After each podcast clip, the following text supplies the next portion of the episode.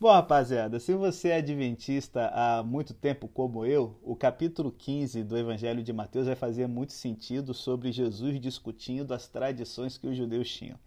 É, é, engraçado que quando eu era criança, sempre ouvi dizer: não, a igreja adventista não tem tradições, não tem tradições. E quando eu via meus pais ou o pessoal da igreja mais velho explicando o que, que era a igreja, né, é, para o pessoal que estava estudando a Bíblia com a gente, eles sempre diziam: ah, porque a igreja adventista é uma igreja tradicional. É, tradicional e às vezes parece que até demais, né? É engraçado de como existem muitas piadas, cara, a respeito do poder da tradição. Por exemplo, Quantos adventistas são necessários para trocar uma lâmpada? Cinco é a resposta. Por quê? Um para trocar a lâmpada e quatro para falarem sobre como a lâmpada velha era boa. Ó, é, é tão forte essa coisa louca de tradição que certa vez um pastor adventista ele foi visitar uma igreja local e lá conheceu um homem que frequentava havia 50 anos a mesma igreja. O pastor então se aproximou e disse: Nossa, meu irmão, você deve ter presenciado muitas mudanças durante todo esse tempo. E aí então aquele irmão já velhinho levantou e disse: Sim, pastor, e eu me opus a todas elas.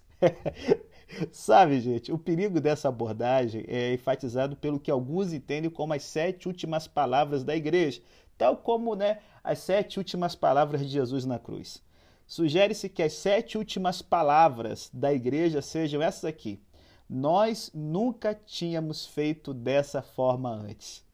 Bom, o problema entre tradição e a verdade acompanha a igreja desde o início do movimento que Jesus fundou. E é claro que o problema é mais profundo que apenas apoiar a tradição contra a inovação ou a inovação contra a tradição. A inovação pela inovação ela é tão perigosa quanto o hábito pelo hábito. Da mesma forma que algumas pessoas gostam de fazer ano após ano as coisas do mesmo jeito, outras pessoas, ainda mais quando tudo na sociedade muda com tanta rapidez, gostam de fazer as coisas das formas mais distintas que puderem. Essas diferenças pessoais não são uma boa base para tomadas de decisões e julgamentos sábios, certo? Então aqui a gente vê que a questão em vista entre Jesus e os fariseus não eram apenas se os seus seguidores estavam fazendo as coisas de uma nova maneira, em vez da maneira tradicional.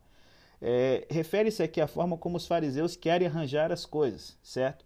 Eles aqui acusavam Jesus e os seus Jesus, no caso aqui, de deixar os seus discípulos relaxarem em relação ao tradicional código de pureza, que consistia uma delas de lavar as mãos antes das refeições. E eu não sei se você percebeu, mas aqui no texto bíblico, Jesus ele não responde à acusação, embora mais na frente na passagem ele diga coisas que minam a força dessa acusação. Aqui ele lança o contra-ataque. A tradição dos fariseus, é, segundo Jesus aqui nos diz, teve o efeito de subverter algo muito mais importante do que a tradição, ou seja, a própria Escritura. Exemplo que Jesus dá. Os dez mandamentos ordenavam que os israelitas honrassem pai e mãe. Isso quer dizer, no mínimo, tomar conta deles quando ficasse idoso. Mas a tradição dos fariseus permitia que a pessoa fizesse uma doação para o templo no valor equivalente ao que gastaria para cuidar dos pais. E ao fazer isso, essa pessoa ficava desobrigada de qualquer obrigação com os pais. Gente, isso era um óbvio benefício financeiro para o templo e, de fato, podia até dar a impressão de uma grande devoção. Só que aqui a gente tem algo que solapa todo o objetivo da lei. A partir desse pequeno exemplo, Jesus lança seu principal ataque aos fariseus. Eles são hipócritas. E você já sabe o que é hipócrita: é alguém que está desempenhando um papel.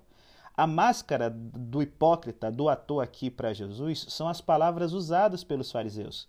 Por trás das suas palavras de devoção, o coração deles, gente, não tinha intenção de realmente descobrir a vontade de Deus eles tinham elevado hábitos humanos à posição de mandamentos divinos, e nesse processo eles subverteram os verdadeiros mandamentos divinos. Então, a gente está ouvindo aqui essa rusga aqui de Jesus com os fariseus e a gente tem que se fazer algumas reflexões, sabe?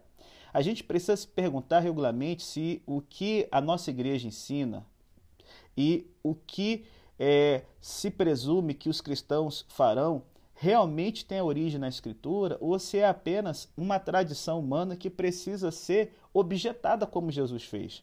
Jesus não está apenas dizendo aqui que a tradição é perigosa. E se você estiver em dúvida, siga a inovação. Não. Em verdade, a crítica dele aos fariseus é que as tradições deles, que são mais recentes, elas que são as inovações que solaparam a antiga e fundamental palavra de Deus. Por isso, gente, o estudo sério da Bíblia permanece no centro da vida e da obrigação da igreja, não só para os líderes, para você também, que pode ser um membro comum da igreja. A menos que sejamos constantemente renovados e desafiados pela Bíblia, a gente não vai ter a perspicácia para distinguir entre tradições saudáveis, que existem, e tradições hipócritas, ou no que diz respeito ao assunto aqui, entre as inovações que trazem vida e as que trazem morte. E aí, cara, é, vendo aqui essa treta toda, eu me lembrei quando era criança, eu gostava muito de ver o Ursinho Puff, né? Hoje eu vejo que o pessoal chama de Puff, no tempo era o Ursinho Puff. E, e, cara, o Ursinho Puff era muito engraçado, eu dava altas risadas dele.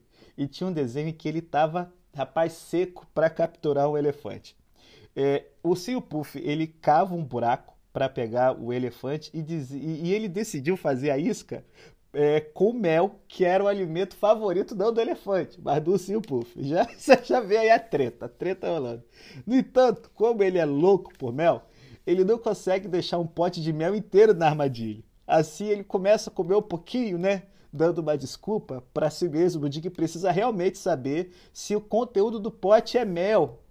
E não é só no início ali, mas até o final do pote. Bom, é claro que no momento em que ele fica muito certo de que realmente era mel, até o final do pote, o pote já estava vazio. Para o Sr. Puff, o que importava é que o pote realmente continha mel até o fim. Se tiver mel só na parte de cima e alguma coisa diferente por baixo, é preciso que ele saiba disso. E tá certíssimo aqui na, na, na linha dele, né? Então, assim, isso aqui, gente, está no âmago do que Jesus acaba de dizer em seu comentário sobre a discussão que acabara de ter com os fariseus sobre a pureza das leis. Qual o ponto de guardar todas as leis da pureza? Serve para ser o tipo de pessoa que Deus sempre teve em mente. E que tipo de pessoa é essa? A pessoa que fosse pura não só na superfície, mas até o fim, até a profundeza da sua personalidade. Não havia nada de errado com as leis da pureza, embora alguma das tradições que se desenvolveram a seu respeito talvez fossem bastante inúteis. Todavia, guardar as leis só externamente, ignorando o chamado para ser absolutamente puro, era não compreender a razão da sua existência. Então, o ponto que Jesus está apresentando aqui é que as palavras revelam o que a pessoa tem no mais íntimo do seu ser.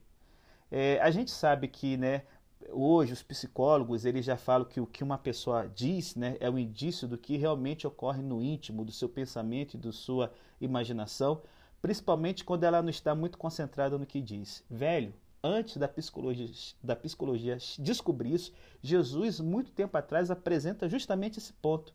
As ações que tornam alguém impuro e inadequado para a presença santa de Deus são coisas como assassinato, adultério, imoralidade sexual e todo o resto. As motivações que apontam para essas ações se revelam em pensamentos e palavras que vêm borbulhando das profundezas da personalidade, mostrando que, independentemente de qual seja o código de pureza externo que essa pessoa guarde, o eu mais profundo dessa pessoa necessita ser transformado. Se for para ela ser o que Deus queria que ela fosse, se for para ela ser aquilo que o Senhor tinha intenção de que ela fosse quando a criou. A discussão aqui é sobre com o que Deus realmente quer que seu povo se pareça e como esse desejo pode ser cumprido. Aqui em outras passagens, Jesus trata da questão mais profunda, do qual certamente muitos dos seus contemporâneos, inclusive muitos dos fariseus, tinham plena consciência. Como o coração humano pode tornar-se puro? Qualquer pessoa que não veja isso como um problema, inclusive qualquer pessoa que suponha que a resposta pode simplesmente estar em uma lista de regras, ainda não viu a profundeza da crueldade que se esconde no íntimo da personalidade. A maioria de nós, gente, é bem capaz de fazer muitas das coisas enumeradas no verso 19 e muitas outras além do que está escrito aqui no texto bíblico. Se é isso que está em nosso coração, nós somos impuros aos olhos de Deus e precisamos nos tornar puros, puros até o fim, até o mais profundo do nosso ser. O ponto do que Jesus afirma, portanto, é que por intermédio de sua obra, Deus oferece a cura para essa impureza alojada lá no recanto mais profundo do nosso ser. E essa cura, além de cortar caminho, ultrapassa as fronteiras da cura que os outros mestres da época ofereciam. Jesus ele considera aqui essas leis humanas extremamente relevantes diante da tarefa real que ele tinha de realizar. Ele estava plantando as sementes do reino, sementes essas que cresceriam e floresceriam. No entanto, as pessoas com outros projetos plantavam sementes que seriam destruídas. As pessoas que apresentavam as leis de pureza como a solução para os problemas de Israel era, sabe, segundo Jesus, como um cego tentando mostrar o caminho para outro cego. Não só os dois se perderiam, como também ambos poderiam cair o buraco, o buraco do seu puff e sem mel. Sabe? A gente pode não observar os códigos de pureza de Israel lá do Novo Testamento, mas será que o nosso coração, nossos pensamentos, nossas intenções e também as nossas palavras que saem de vez em quando, sabe, não dizem que nossa pureza não é tão completa quanto supomos? Se esse for o caso, o que estamos fazendo sobre o assunto? Jesus, nessa passagem, não oferece remédio para a condição que ele diagnosticou. Isso vai acontecer com o desenrolar da história. Por fim, ele mesmo será o remédio na medida em que ele, em sua morte e ressurreição, e com o dom do Espírito Santo, trata dessa crueldade, dessa impureza que infecta a raça humana. No entanto, o remédio precisa ser aplicado à doença até o recanto mais profundo da personalidade humana, para que quando estivermos diante de Deus, ele nos veja conforme sempre desejou que fôssemos, totalmente puros até o fim, ou seja, até o mais íntimo do nosso ser. Então, galera, o capítulo 15 ele se desenvolve dentro da temática da comida, em que a gente tem a cura da filha da mulher cananeia, em que os cachorrinhos podem comer dez migalhas, e Jesus então alimentando uma multidão de quatro mil pessoas que não haviam somente judeus ali, mas gentios, como a mulher cananeia também. É, é, é interessante que, como a história da mulher cananeia, ela mostra que essa questão moral sabe, em torno da identidade racial, ela é uma coisa que é muito mais antiga do que a gente pensa. A gente hoje vive né, debaixo do horror de, de pô, saber que os nazistas alemães mataram 6 milhões de judeus na Segunda Guerra Mundial, ou quando a gente pensa no apartheid da África do Sul, ou as políticas de discriminação racial que havia nos Estados Unidos até Martin Luther King. Só que não sei se você está ligado. Em outras partes do mundo, até hoje, a discriminação racial é algo, sabe, cotidiano, que faz parte do dia a dia da cultura do, do país. Então, assim, é, para muitos países, é, o desafio é o seguinte: abraçar a crença comum de que todos os seres humanos são iguais, independentemente da raça e da cor da pele, a fim de fazer com que essa verdade seja abraçada no seio da sua sociedade, para que as pessoas com os mais diversos antecedentes possam viver em paz e harmonia. Só que a gente sabe que isso não é fácil porque há muito preconceito, muito ódio e muita suspeita que tem que ser superada até que essa iniciativa excelente, magnífica, seja concretizada. Quando a gente lê aqui a história da cura da, da filha da mulher cananeia em nosso ambiente cultural, a gente pode achar um tanto chocante. Parece que Jesus, para início de conversa, ele está se recusando a ajudar uma pessoa necessitada só porque ela é da raça errada a gente não teria em alta consideração o médico ou uma enfermeira que se recusasse a tratar um paciente apenas por não ter o histórico familiar correto ou não ter a cor da pele correta, não é mesmo, gente? Só que o que está acontecendo aqui? Bom, primeiro, a gente está né, tá mais uma vez no ponto no qual a missão de Jesus fundamental ela aparece bem claro. Ele não era um mero médico itinerante que tinha que curar qualquer pessoa doente que encontrava. Ele tinha um chamado bem específico e ele já tinha sinalizado isso lá em Mateus 10, 5 a 6 o povo de Deus, Israel, precisava saber que Deus estava agora cumprindo as suas promessas. Essa mensagem de Cristo, ela se direciona a Israel, porque se ele tivesse logo começado a pregar para os gentios, a mensagem que teria sido passada é que Deus cometeu um erro ao escolher chamar Israel para ser o seu povo especial, que ele tinha falhado em cumprir as promessas que ele tinha feito para Abraão, Isaac e Jacó. Então, embora hoje a gente, muitas vezes, como adventistas, a gente acaba tendo a tentação de esquecer é, a singularidade de Israel nos propósitos de Deus, os escritores do Novo Testamento jamais fazem isso e Jesus nunca deixou implícito qualquer coisa diferente. Se era para a vida nova de Deus vir ao mundo, ela deveria vir por intermédio de Israel. Essa é a razão para qual Israel tinha de ouvir a mensagem em primeiro lugar.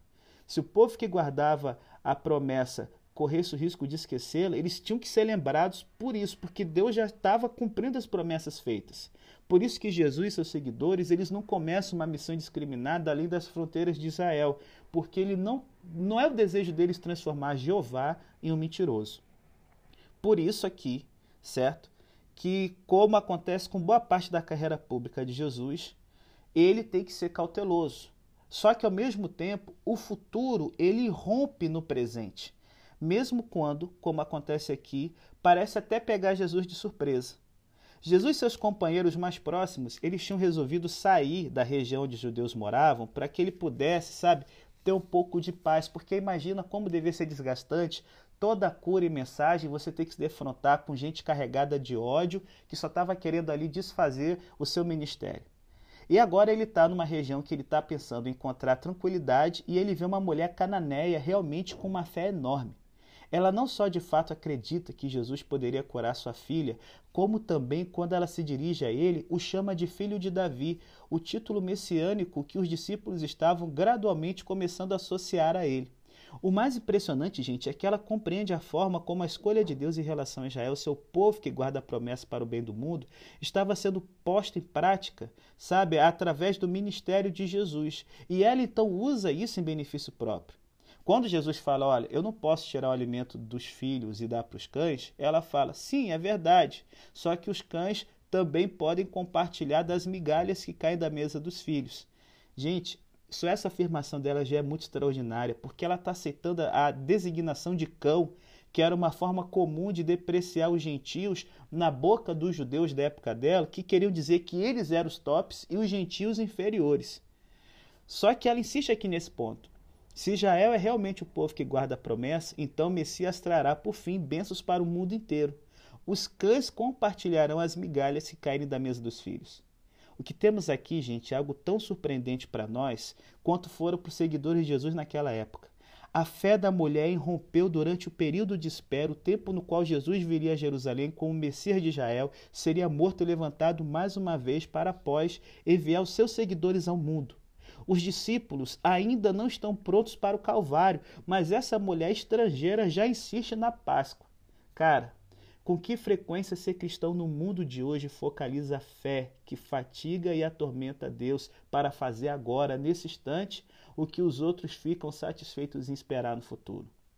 Eu já comentei com vocês nos podcasts anteriores. No início do século XIX, muitos cristãos concordavam que a escravidão era um mal que devia ser exterminado só que ainda não era o tempo de fazer isso. Teve que ter William Wilberforce e seus companheiros trabalhando por essa causa e orando e devotando sua vida à crença de que aquilo que aconteceria num futuro indeterminado tinha de acontecer pelo poder de Deus também no presente. Essa foi a grande fé do qual Jesus elogiou essa mulher. Quais, portanto, são as questões que enfrentamos hoje? Quais são as promessas de Deus que imaginamos que poderiam ser cumpridas no futuro remoto, mas que devem ser reivindicadas para o presente com oração e uma fé que recusa a ser adiada? Só assim vamos poder ser companheiros de Jesus no abrir os olhos dos cegos, no abrir os ouvidos dos surdos, no alimentar as multidões que têm fome, certo? Porque, assim como Jesus, a gente vai entender que as promessas de Deus ainda são gentes e necessárias no nosso mundo hoje. Onde o doente e o faminto ainda esperam pela bênção e pela esperança do único Deus verdadeiro, é lá que nós temos que estar.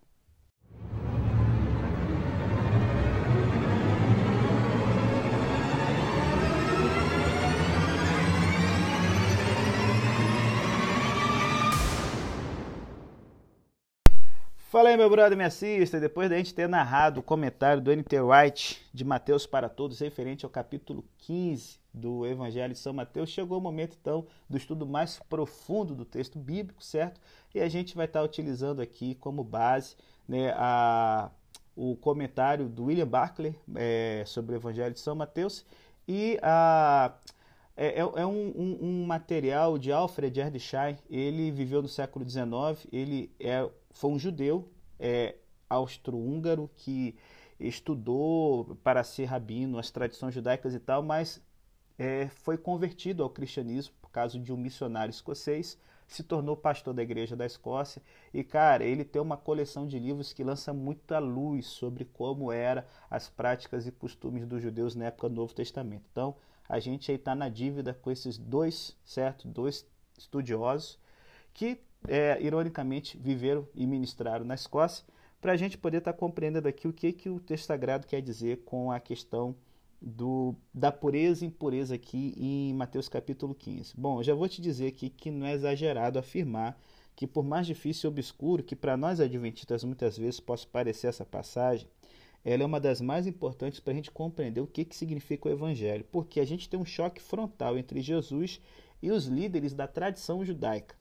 É, nessa oportunidade aqui, a gente tem os escribas e os fariseus realmente sendo surpreendidos por Jesus. Eles não estão com uma intenção de enredar Jesus, de pegar ele no vacilo para, com malícia, acusá-lo eles estão assim verdadeiramente surpreendidos e em muito pouco tempo eles vão se sentir verdadeiramente indignados e escandalizados. Por quê?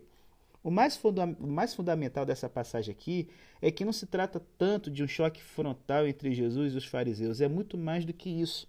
É o choque entre duas interpretações da religião e dois conceitos do que Deus exige do ser humano. É, aqui, gente, não tem a menor possibilidade de chegar a um acordo certo? Entre essas duas interpretações da religião. É inevitável que alguém destruísse a outra se não queria perecer. De maneira que nessa passagem aqui a gente encontra-se com uma das lutas religiosas mais importantes da história. Por quê? No centro de toda essa treta aqui está a concepção de puro e impuro. E a gente tem que ter bem presente, principalmente nesse período de Covid, com álcool e gel, cuidado com a higiene pessoal e tudo mais, que essa ideia de pureza e impureza nada tem a ver com a limpeza física e nem com higiene, certo? Exceto de uma maneira indireta. Trata-se de uma questão puramente cerimonial. Estar limpo ou impuro significava estar em um estado em que se podia adorar e aproximar-se de Deus. Ser impuro significava encontrar-se em um estado em que tal adoração e aproximação eram impossíveis. Esta impureza se contraía ao tocar certas pessoas ou ao se tocar ou comer certas coisas uma mulher impura quando ela tinha um fluxo de sangue, embora esse tal fluxo fosse seu período menstrual normal. Era impura durante um tempo determinado depois de ter dado à luz a um filho. Todo o corpo morto era impuro e tocar um cadáver significava converter-se em impuro. E na concepção judaica do tempo de Jesus, todo gentil, ou seja, o pagão não judeu, era impuro. Essa impureza era transmissível. Sabe como como se fosse infecciosa. Se um rato tocava uma vasilha de barro, por exemplo, essa vasilha se convertia em água impura. Se ela não fosse lavada e limpada segundo o ritual determinado, tudo que se introduzia nela era impuro. Como resultado disso, qualquer um que tocasse na vasilha ou que comesse ou bebesse seu conteúdo também se tornava impuro. Por sua vez, qualquer um que tocasse a pessoa que tinha ficado impura também se convertia em impuro. Essa ideia a gente sabe que não é exclusiva dos judeus. A gente encontra isso em outras religiões. Por exemplo, na Índia até hoje, a gente tem o sistema de castas, onde você tem castas superiores e castas inferiores, e qualquer um que não pertence a uma casta é, que, que você pertence, essa pessoa, se é inferior, vai ser impura para você e você, para a casta superior, vai ser uma fonte de impureza. E se, cara, um indiano se torna cristão, ele se torna ainda mais impuro. É, tem um grande hindu que se converteu ao cristianismo chamado Premanand, em que ele nos relata na sua autobiografia o que aconteceu com ele. Ele se tornou cristão e a sua família o expulsou.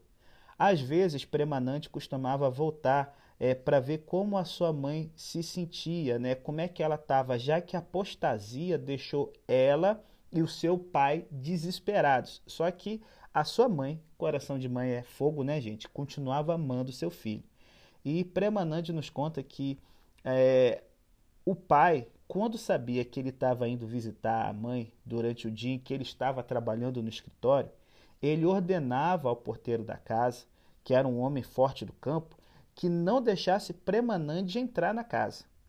É, e, cara, imagina, a treta toda foi Premanand e sua mãe convencer o porteiro para que ele, sabe, não fosse um cara tão caxias.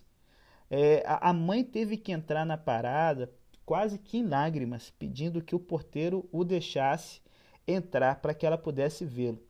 O preconceito era tão grande, gente, que até os serventes hindus da casa se negavam a lavar os pratos em que ele havia comido. Às vezes, uma tia dele purificava o lugar onde ele tinha estado e o assento que ele tinha usado, salpicando com água do Ganges ou com água mesclada com estrume de vaca.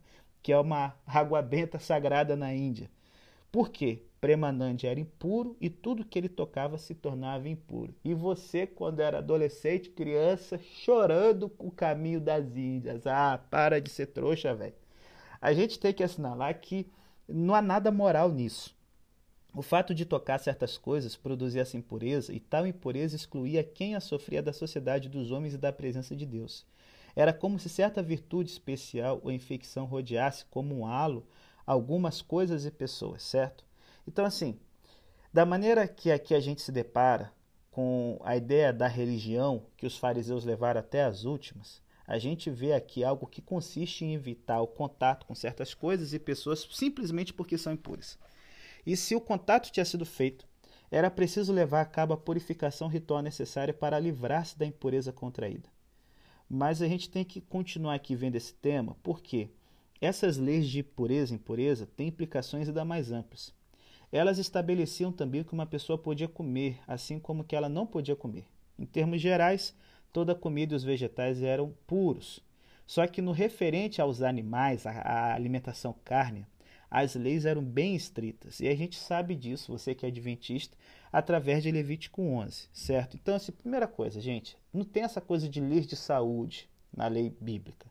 Você tem a lei de Moisés como um todo, você tem aspectos morais da lei, aspectos civis e aspectos cerimoniais.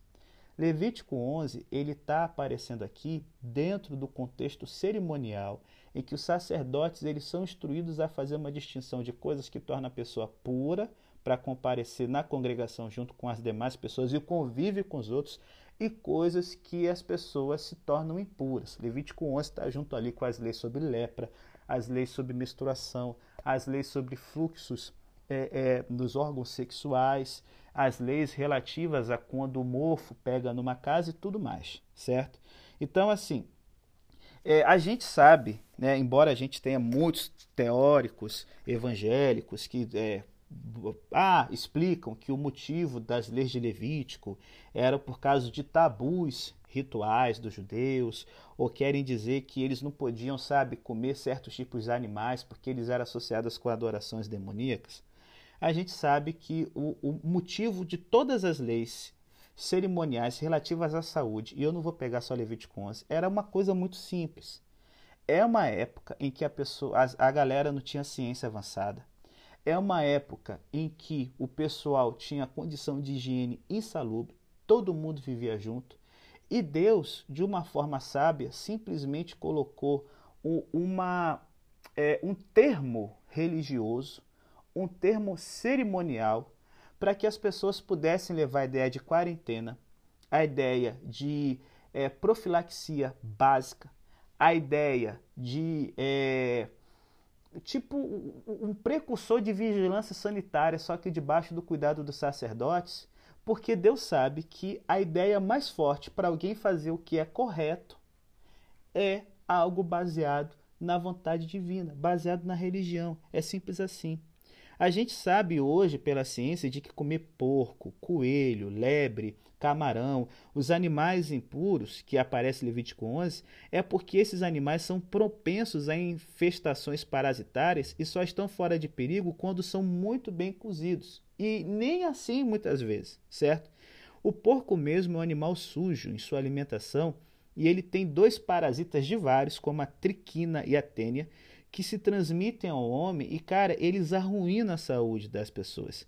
E se nas condições atuais da nossa de todo o avanço sanitário que a gente tem, ainda uma carne perigosa que depois que você faz uma cirurgia, por exemplo, você não pode comer, porque atrapalha a cicatrização dos pontos, imagina na Palestina da época de Moisés. Era muito melhor evitar tal alimento. Assim como Deus proíbe comer sangue, porque o sangue é, não só simboliza a vida, certo? Na mentalidade judaica. Só que a gente sabe que o sangue, ele transmite também, ele carrega doenças, certo? E era costume pagão beber sangue puro, gente, em rituais idólatras. Então, assim, além de passar a ideia de que a vida pertence a Deus, Deus está colocando um preceito religioso para proteger de uma forma saudável seus filhos. Deus proíbe-se comer a gordura. É a parte mais saborosa da carne? É mas porque a gordura saturada faz um mal do caramba para o coração para a saúde.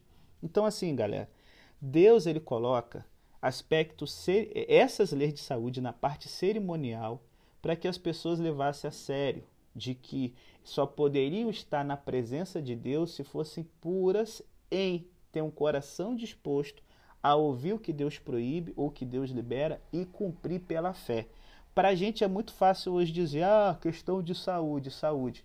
Os judeus até o século XIX e cristãos e qualquer pessoa desse planeta, e os muçulmanos que não comem porco também, não sabiam por que não comiam porco. Muçulmanos, judeus e alguns cristãos que seguem as leis dietéticas, como os católicos na Etiópia. Por que não comiam carne de porco? Mistério. Ninguém sabe. Deus disse. Hoje a gente sabe que tem um pano de saúde por trás de todos esses tabus aí, certo? Só que o problema aqui é que os escribas e os fariseus converteram isso numa questão de vida ou de morte. Observar essas leis boas era servir a Deus, ser religioso, certo? E assim, quando a gente começa a ver a mente farisaica, certo? Eles começaram a pegar os preceitos de comer carne de coelho ou de porco e elevaram a quebra desse mandamento no mesmo patamar da proibição de adultério. Para eles era tão pecaminoso comer porco ou coelho como seduzir uma mulher casada ou ter relações sexuais ilícitas. A religião se mesclou com todo tipo de regras e normas externas. Gente, pelo contrário, é absolutamente diferente. Se você comer carne de porco, você só vai fazer mal para você mesmo. O pecado do adultério é um pecado muito maior.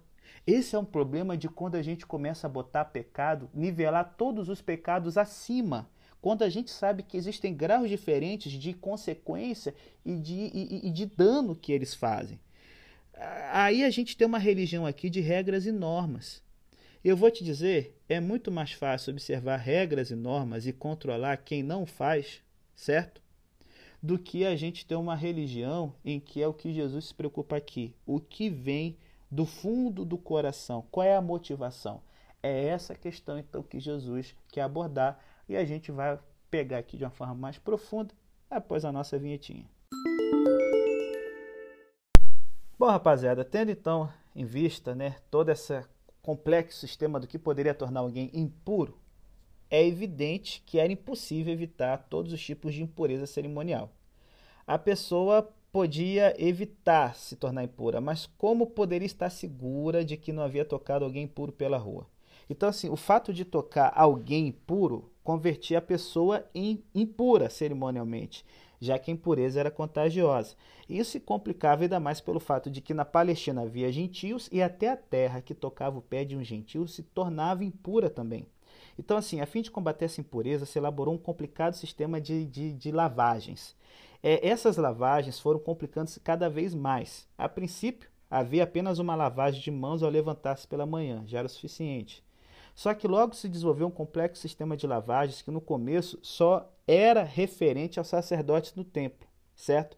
Antes de comer a parte do sacrifício que lhes correspondia, eles deviam passar por esse processo de purificação pela água. Só que como a ideologia farisaica insistia de que a nação para ser santa, toda ela devia viver como se fosse uma nação de sacerdotes, esses regulamentos restritos ao a classe sacerdotal começou a ser imposto sobre as pessoas que queriam ser religiosas, ser piedosas de todo o coração. Então, assim, o Alfred Edsheim, ele resume essas leis de lavagem bem complicadas da seguinte forma. Em cada lar judaico, você tinha é, jarros com água para serem usados antes da comida. A quantidade mínima de água que você deveria empregar no ato de lavar a, a sua mão de uma forma que pudesse purificar, certo? Equivalia a 120 ml, o suficiente para encher uma casca e meia de ovo. Olha o detalhe aqui, velho. Como é que você sabia que era ml? Uma casca e meia de ovo d'água, é, tá bom. Então, primeiro, você jogava água sobre as mãos que se mantinham com os dedos para cima e essa água devia correr até o punho. Ela devia cair de volta, de fora do punho, porque agora a própria água se tornara impura, já que havia tocado as mãos impuras e se voltava a correr pelos dedos, voltaria a convertê-los em impuros.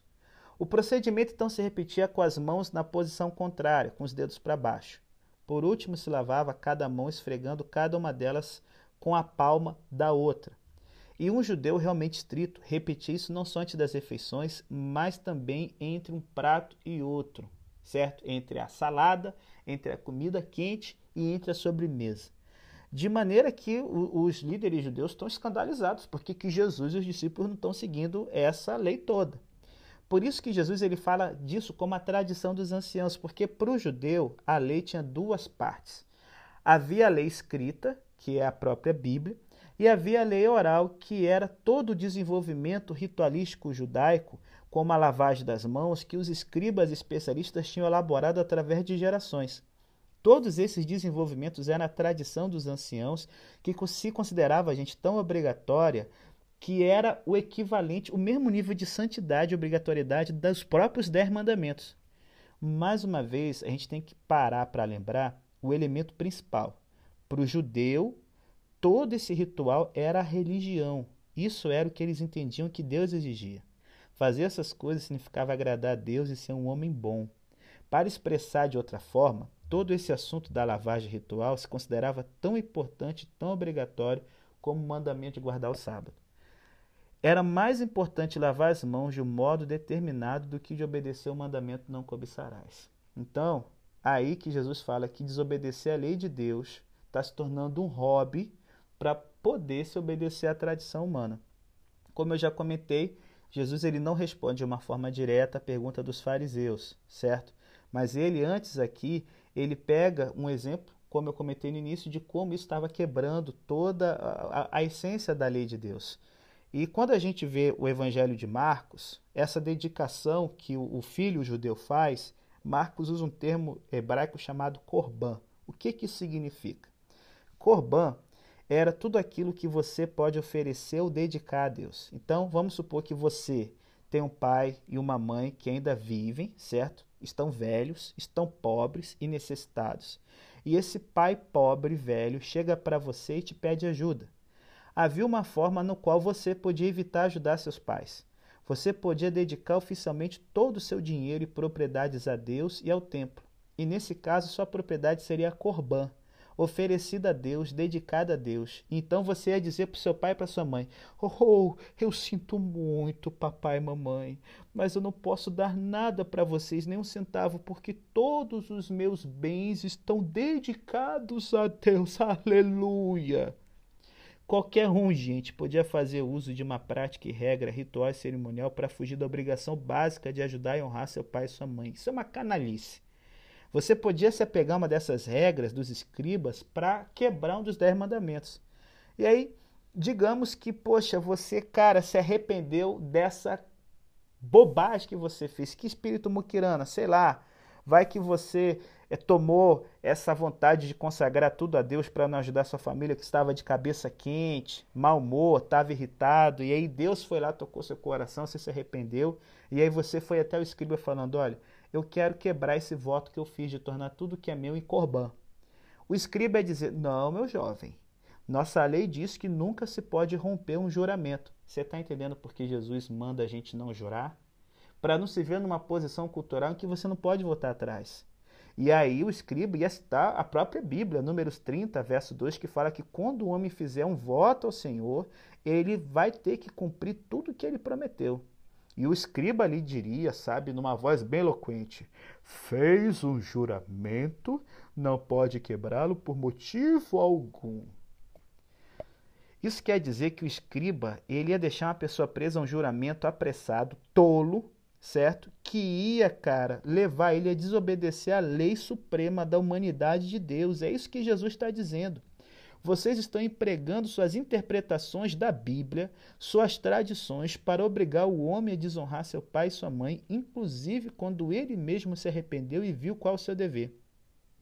Cara, e o que parece estranho e trágico é que esses escribas e fariseus da época de Jesus estavam indo contra o que diziam os maiores rabinos judeus daquele período.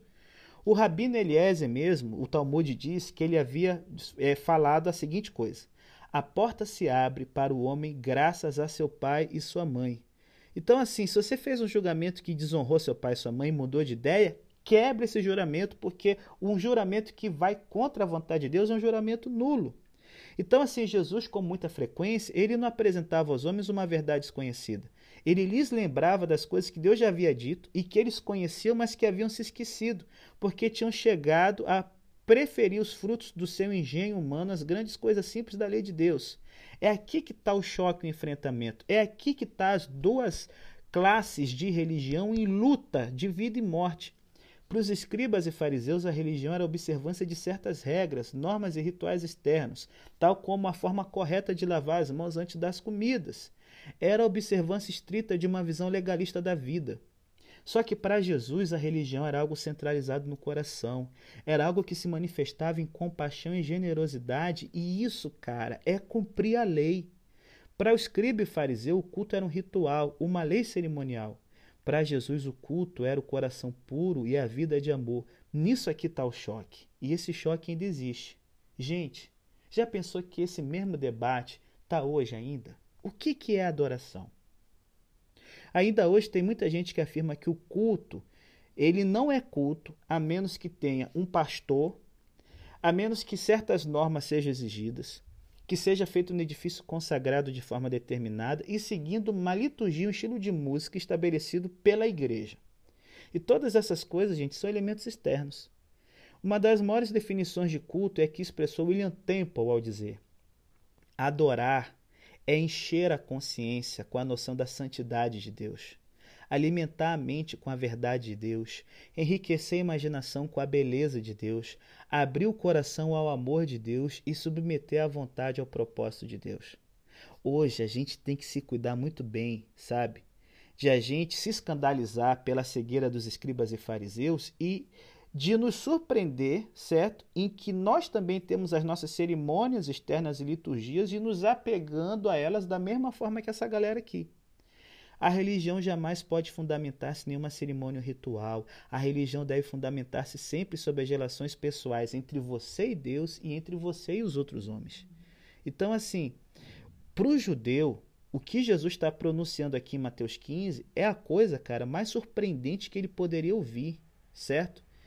Ele aqui não está se limitando a condenar o ritual, a religião cerimonial. Ele está como que varrendo muitas partes do livro de Levítico que para eles, cara, era o equivalente a guardar o sábado e não adorar ídolos. Não é somente uma contradição da tradição dos anciãos. É como se Jesus estivesse contradizendo a própria escritura.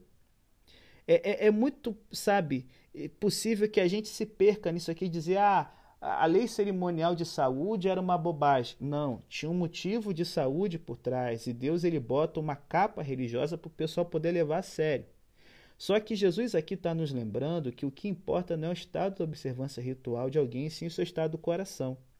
E não é surpreendente que os escribas e fariseus se escandalizassem, certo? Porque ainda hoje, no meio do Adventismo, a gente vê gente que identifica santidade e pureza diante de Deus em ser vegetariano como se uma pessoa que. Não estou nem falando de Levítico 11, como uma pessoa que come carne é uma pessoa que não está, cara, tão pura ou tão espiritual quanto deveria. Gente, pegar a reforma de saúde e botar desse aspecto é seguir o mesmo caminho que os fariseus estavam seguindo aqui em relação à religião. Jesus aqui, ele está nos ajudando a nos dar um norte em que a religião é o estado do coração do homem e sabe, a crueldade, farisaísmo e todo tipo de regras que esses caras naquela época ditavam não tinha nada a ver com a religião conforme Deus. Jesus dizia que os fariseus eram guias cegos que não conheciam absolutamente o caminho que conduzia a Deus e que se o povo que o seguia em tudo, certo? Eles podiam esperar apenas uma coisa: cair numa fossa. E Jesus tinha razão, porque se a religião consistia em regras e observâncias externas, Cara, de duas uma. É muito fácil. É muito mais fácil se abster de certas comidas, lavar as mãos de uma maneira determinada, do que amar e perdoar o que não é amável e imperdoável, e ajudar os necessitados às custas do tempo, do dinheiro, do conforto e do prazer de si mesmo. A gente ainda não aprendeu essa lição da sua plenitude, gente assistir à igreja com regularidade, dar o dízimo, ser membro de um grupo de estudo bíblico, tudo isso é uma coisa externa e uma coisa boa em si. são meios para chegar à religião, mas isso não é a vida religiosa, porque nunca podemos lembrar com suficiente frequência que a religião consiste em relações pessoais com Deus e com o próximo. E se a religião consistir apenas desse tipo de observância externa, a gente tem aqui uma coisa equivocada. Mais de uma pessoa tem uma vida irrepreensível nas coisas exteriores, mas dentro do seu coração alimenta os pensamentos mais amargos e maus. E o ensino de Jesus é que toda obediência externa do mundo não pode espiar a amargura, o orgulho, a luxúria que reina no coração. Segunda coisa, de duas uma. Jesus ensina que a parte do homem que importa é o seu coração. Bem-aventurados os limpos de coração, porque eles verão a Deus. O que importa a Deus não é tanto como agimos, mas sim por que o fazemos. Nem tanto o que de fato fazemos, mas sim o que no fundo dos nossos corações a gente deseja fazer. O homem vê a ação, mas só Deus vê a intenção. O que Jesus ensina, e é um ensino que condena cada um de nós, e principalmente nós, adventistas do sétimo dia, que às vezes perdemos o foco fácil é que nenhum homem pode considerar-se bom simplesmente porque observa regras e normas externas. Só pode chamar-se a si mesmo um homem bom quando seu coração for puro. E apenas esse fato põe fim ao orgulho e a razão para a qual cada um de nós só pode dizer: Deus, tem misericórdia de mim, pecador. Bom, rapaziada, vamos então aqui indo para o final do capítulo e as lições que a gente pode tirar. Nós temos então aqui a fé posta à prova e a fé que responde na história da mulher cananeia. Aqui a gente tem a descrição em Mateus 15, 21 a 28 da única oportunidade que Jesus saiu da Palestina do território judeu. O sentido supremo dessa passagem é que ele está pré-anunciando a propagação do evangelho a todo mundo, certo? Colocando fim a todas as barreiras étnicas e religiosas e de cor e de tudo mais. É, Para Jesus, essa ocasião aqui é um retiro deliberado. O fim está se aproximando e antes do fim, Jesus queria dispor de uns momentos de tranquilidade para se preparar. Só que na Palestina ele não tinha nenhum lugar onde ele pudesse fazer isso. A qualquer lugar que ele fosse, ou na Judéia ou na Galiléia, as multidões iam ao seu encontro. De maneira que ele se dirigiu ao norte, através da Galiléia, até chegar à terra de Tiro e Sidom, habitada pelos fenícios, que hoje é o estado do Líbano. Ali, ao menos durante algum tempo, ele estaria salvo da perversa hostilidade dos escribas e fariseus e da perigosa popularidade entre o povo, porque nenhum judeu estaria disposto a seguir em território de gentios. Essa passagem mostra Jesus procurando o período de tranquilidade antes do alvoroço do fim. E ela te lembra que você não é uma pessoa que tem que ficar todo o tempo, todo o tempo, todo o tempo, fazendo coisas de igreja, fazendo coisas de trabalho, uma máquina estudando sem parar. Não. Você precisa de um momento de tranquilidade também. Aqui não é uma fuga de Jesus. É uma imagem de Jesus adquirindo forças e preparando-se, ele e seus discípulos, para a luta final e decisiva que tinha pela frente. É uma coisa boa a gente copiar hoje também, sabe? Porém, mesmo nesse território estranho, certo? Jesus não se vê livre do clamor da necessidade humana aparece uma mulher que tem uma filha gravemente doente e ela vai o tempo todo chamando Jesus de filho de Davi, pedindo ajuda ao ponto de os discípulos, que eram extremamente xenófobos, ou seja, preconceituosos com os estrangeiros, pedirem para Jesus, pelo amor de Deus, faz o que essa mulher pede para que ela possa ir embora. E essa reação dos discípulos aqui está na cara, não tem nada de compaixão. Pelo contrário, para eles essa mulher é um estorvo e eles queriam livrar-se dela o mais rápido possível. Atender um pedido para livrar-se de alguém que é ou pode ser um estorvo é uma reação muito comum, mas é muito diferente do amor, da compaixão e da piedade cristã. Mas aqui a gente tem um problema que se apresenta para Jesus. A gente não pode duvidar por um instante de que ele tinha compaixão pela mulher, só que ela era uma gentia, não só gentia, mas também pertencia à raça dos cananeus, e os cananeus eram inimigos ancestrais dos judeus. Nessa mesma época, ou não muito depois, Josefo pôde escrever o seguinte: Dos fenícios, os de Tiro são os que têm os piores sentimentos contra nós, os judeus. E a gente já viu em outros podcasts aqui que se Jesus queria ter algum efeito, ele devia limitar seus objetivos como um general prudente. Tinha que começar pelos judeus, e aqui nós temos uma mulher gentia que clamava por misericórdia. Jesus só podia fazer uma coisa: despertar uma fé autêntica no coração dessa mulher. De maneira que Jesus por fim se volta para ela e fala: Não é bom tomar o pão dos filhos e lançá-lo aos cachorrinhos. Gente, chamar alguém de cão era um insulto mortal e pejorativo. E o judeu da época de Jesus falava com arrogante insolência dos cães gentios, os cães infiéis e muito mais adiante dos cães cristãos. Naqueles dias, os cães eram os sujos habitantes das ruas, animais fracos, selvagens, frequentemente doentes, violentos e viviam comendo carniça. E a gente tem que se lembrar duas coisas aqui. O tom e o olhar que se empregam para dizer algo faz uma diferença enorme.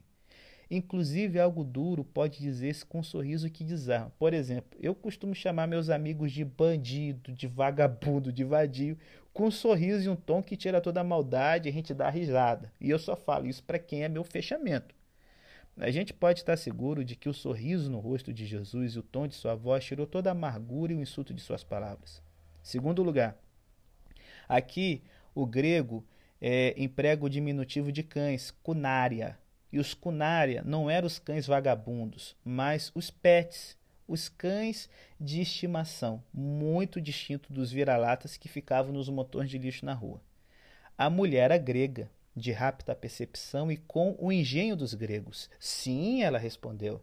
Porém, os animaizinhos de estimação comem das migalhas e caem da mesa dos seus donos. E aí, gente, os olhos de Jesus se iluminaram de alegria ao perceber uma fé tão indomável. E ele então lhe deu a bênção e a saúde que ela tanto desejava. Então a gente pode perceber aqui algumas coisas a respeito dessa mulher. Qual é a fé que ganha a bênção? Primeiro, é a fé que experimenta amor. Sabe? Ela fez a miséria da sua filha a miséria dela. Podia ser pagã, mas em seu coração estava esse amor por sua filha, que sempre é o reflexo do amor de Deus por seus filhos. Foi o amor o que a fez aproximar-se desse estrangeiro. Foi o amor o que a fez aceitar seu silêncio e continuar sua súplica. O amor foi o que a fez suportar seus aparentes rechaços. Foi o amor que a fez capaz de ver a compaixão por trás das palavras de Jesus. A força impulsionadora do amor dessa mulher era o amor, e não há nada mais forte mais perto de Deus do que o amor. Essa mulher, em segundo lugar, ela tem fé. Era uma fé que cresceu em contato com Jesus. Olha, perceba aí. Ela começa chamando Jesus de o filho de Davi, que é um título popular político, certo? Era um título que considerava Jesus como uma pessoa que fazia milagres grandes e poderosos, mas o via em termos de poder e glória terrenos. Aproximou-se para pedir um dom de alguém a quem considerava um homem grande e poderoso aproximou-se com uma espécie de superstição, como poderia ter se aproximado de algum feiticeiro pagão. Ela termina chamando Jesus de Senhor. É como se Jesus a tivesse obrigado a olhá-lo e a mulher tivesse visto nele algo que não se podia expressar em termos terrenos, mas sim em termos que indicava que ele era nada menos do que divino. Isso era justamente o que Jesus queria citar nela antes de conceder seu pedido. Queria que ela compreendesse que um pedido a um grande homem devia converter-se em uma oração a um Deus vivo. Podemos ver como cresce a fé dessa mulher quando ela se depara com Cristo até que o vê, embora de forma distante como ele é. E a gente tem aqui uma fé que adorava. Começou seguindo, terminou ajoelhada. Começou com uma petição, terminou com uma oração. Cada vez que nos aproximamos de Jesus, gente, devemos fazer em primeiro lugar em adoração de Sua Majestade, só depois devemos expressar nossa necessidade. Em terceiro lugar, a fé dessa mulher, essa mulher que tem uma persistência inquebrantável, ela não se desalentou. A gente sabe que tem muita gente que ora porque não quer perder a oportunidade. Não acreditam na oração de forma autêntica, só sentem que pode ser que aconteça algo e não querem perder a oportunidade. Essa mulher se aproximou não só porque Jesus era o único que podia ajudá-la, mas sim porque era a sua única esperança. Aproximou-se com uma esperança apaixonada, com claro sentimento de necessidade, disposta a não se sentir desalentada. Essa mulher tinha a qualidade supremamente efetiva da oração. Ela estava absolutamente empenhada em obter o que queria. Para ela, a oração não era uma forma ritual, era a expressão do desejo apaixonado de sua alma que, de que algum modo, sentia que não podia, não devia e não tinha por que receber um não como uma resposta. E eu fecho aqui. Essa mulher, cara, ela nos mostra que é, é, é uma leveza que vem de alguém que está de bem com a vida, que está alegre. Ela estava no meio da aflição, apaixonadamente ansiosa, e entretanto ela podia sorrir. E podia pegar a ironia de Jesus e contra-argumentar em cima. Havia nela uma espécie de alegria cheia de luz. Deus ama a fé alegre, a fé em cujas almas sempre brilha a luz da esperança, a fé com um sorriso que pode iluminar a tristeza. A mulher se aproximou de Cristo como com um amor audaz, com uma fé que cresceu até adorar aos pés do divino, com uma insistência inquebrantável que brotava de uma esperança invencível, com uma alegria que não aceitava o desalento. Essa é a fé que não pode deixar de receber uma resposta às suas orações. Bom, galera, e por fim chegamos aqui ao final do capítulo 15, com a análise aqui da segunda multiplicação milagrosa dos pães e dos peixes. Então, como a gente viu aqui, quando Jesus cura a filha da mulher cananeia, ele está empreendendo uma viagem pelo território dos fenícios, certo? Buscando um período de afastamento e isolamento. E aqui, cara, a gente tem uma dificuldade que é muito comum nos evangelhos e que a gente não tem nenhuma indicação precisa de datas e épocas. Então a gente tem que descobrir por nossa conta fazendo uso das insinuações que o relato pode nos dar. Quando a gente analisa essas insinuações, a gente descobre que o período de isolamento de Jesus e seus discípulos não foi um final de semana, mas foi muito mais prolongado do que a gente poderia pensar se fizéssemos uma leitura superficial do relato. Se liga aí. Lá em Mateus 14, quando Jesus alimentou os cinco mil, a gente lê que eles se sentaram sobre a relva verde, Mateus 14, 19. De maneira que era primavera, porque nessa terra árida o pasto não estava verde em nenhuma outra época, certo? Árida não, né? Porque a Galiléia é um lugar fértil, mas de uma é um clima difícil. Depois de suas discussões com os escribas e fariseus, ele se retirou aos distritos de Tiro e Sidom. E essa não era uma viagem curta que fosse feita rapidinha por alguém que está indo a pé, certo? E aí então a gente vê que ele faz um, um, um, um, giro, cara. Ele começa em Tiro e Sidom, depois ele dá uma volta por cima da Galiléia, vai para Cesareia de Filipe e chega à região da Decápolis, que é do outro lado do mar da Galiléia, certo? Se dirigindo ao sul para entrar novamente na Galiléia. É, quando Marcos 7, 31, ele fala a, a mesma história que está acontecendo aqui da, da multiplicação dos pães para as quatro mil pessoas, no momento em que Jesus ordena à multidão que ela se sente, essa multidão faz sobre a terra. Epi tem em grego. Isso significa ela se senta no chão, sem grama. Eles estão no meio do verão e o pasto se queimou, deixando a terra nua. Então isso quer dizer, gente, que essa viagem de Jesus por volta do norte, essa volta que ele deu, lhe, lhe tomou quase seis meses. A gente não sabe nada a respeito do que aconteceu durante esses seis meses, mas tem uma coisa que a gente pode estar bem certo que esses meses foram os mais importantes na vida dos discípulos. Durante esse tempo, Jesus lhes ensinou e os instruiu e abriu suas mentes à verdade. Devemos ter em mente que os discípulos passaram seis meses com Jesus a sós antes do momento crucial. E aqui a gente tem a alimentação dessas quatro mil pessoas aqui na região de Decápolis, que é, era uma região que não era habitada por judeus. A maioria da sua população era pagã. Decápolis em grego significa dez cidades. Era uma federação de dez cidades gregas livres, ligadas à província da Síria, que era uma província do Império Romano. Nessa oportunidade, com certeza tinha muitos gentios presentes, possivelmente mais gentios que judeus. É por isso que no verso 31 a Bíblia fala que eles glorificavam ao Deus de Israel. Para essas multidões de origem gentílica, tratava-se de uma demonstração do poder do Deus dos judeus. A gente também tem um outro elemento curioso que estabelece uma diferença aqui. Na alimentação dos cinco mil, lá na Galiléia, as cestas que empregaram para recolher as sobras se denominam cofinos, na qual, na, na, nessa alimentação aqui dos quatro mil, as cestas têm um nome diferente, são chamadas de esfurides. O cofinos era uma cesta de gargalo longo, em forma de garrafa, que os judeus costumavam levar consigo para não ver-se obrigados a comer algo que havia tocado mãos de gentios e que, portanto, estaria impuro. Olha a malandragem aí. E os esfurides eram uma, algo muito mais parecido com uma cesta comum que a gente tem hoje. Podia chegar a entrar um homem nela e era o tipo de cesta que os gentios usavam. O maravilhoso que desse relato que nessas curas e na alimentação dos famintos, a gente vê que a misericórdia e a compaixão de Jesus se estende aos gentios também. Aqui nos encontramos com uma espécie de símbolo e premonição de que o plano de Deus não é só dos judeus, os gentios também receberiam sua parte daquele que é o pão da vida. E aí nessa passagem a gente vê Jesus satisfazendo todas as suas necessidades humanas. A gente está curando, ele está curando enfermos fisicamente, ele está preocupado pelos que estão cansados, e a gente vê ele alimentando os famintos. Aqui a gente vê o poder e a compaixão de Deus que se preocupa em sair ao encontro das muitas necessidades da situação humana. E sabe, o, o Alfred Edersheim, ele expressa uma ideia muito bonita aqui. Ele assinala que nas três etapas sucessivas do ministério de Jesus, ele colocou um final, a, ele colocou um fim a cada etapa com uma refeição que ele ofereceu a seu povo. A primeira foi a alimentação dos cinco mil. Essa se dá ao final de seu ministério na Galiléia, porque depois disso Jesus não voltaria a ensinar, pregar ou curar na Galiléia. Em segundo lugar, a gente encontra-se com essa alimentação dos quatro mil.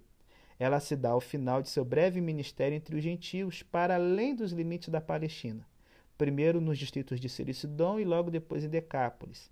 E a terceira e última foi a Santa Ceia em Jerusalém, quando Jesus chegou à última etapa dos dias em que ele viveu como ser humano entre os discípulos. Gente, isso aqui é uma coisa muito bonita. Jesus sempre deixava os homens com forças para o caminho.